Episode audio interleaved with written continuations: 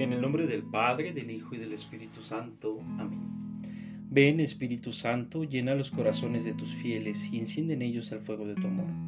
Envía, Señor, tu Espíritu y se renovará la faz de la tierra. Hoy es miércoles de ceniza. Este es el día en el que la liturgia nos invita a vivir en un ambiente de reconciliación, de oración y de ayuno. Es el momento de preparar el terreno, de remover la tierra, de quitar las piedras, preparar la semilla y disponer no solo la voluntad, no solo el corazón, en pocas palabras disponer todo nuestro ser. Hoy el profeta Joel nos invita a enlutecer el corazón y no los vestidos, lo mismo que va a afirmar Jesús en el Evangelio. Cuando ustedes hagan ayuno, no pongan cara triste como esos hipócritas que descuidan la apariencia de su rostro para que la gente note que estén ayunando. No necesitamos pregonar a los cuatro vientos lo que realizamos, lo que vivimos. Y hoy el ayuno no solo debería de ser corporal, sino también tecnológico.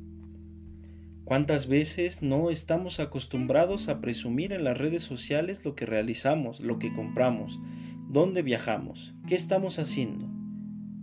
Y tal vez buscamos solo el reconocimiento de los hombres.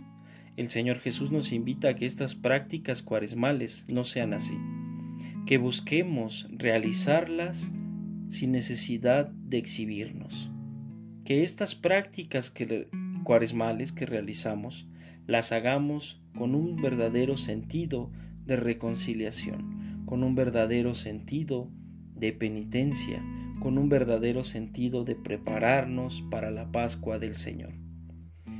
Pidámosle pues al Señor que estas prácticas cuaresmales del ayuno, la oración y la abstinencia e incluso la limosna las podamos realizar con el único y verdadero sentido, agradar a Dios con todas nuestras obras y todas nuestras acciones.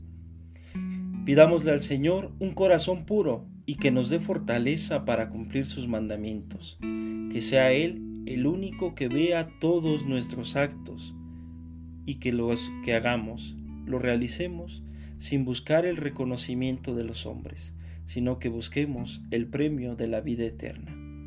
Hoy el Papa Francisco nos invita a pedir por la paz del mundo, en especial a pedir por Ucrania y por Rusia, por estos conflictos tan fuertes que estamos viviendo. Pidámosle al príncipe de la paz, que interceda por el mundo entero y que pronto cese esta guerra que está afligiendo a todo el mundo. Soy Tonatiu Miranda, alumno del segundo año de configuración con Cristo Buen Pastor. Que tengas un excelente día. Gracias por acompañarnos. Saludamos a todos nuestros amigos y bienhechores del seminario.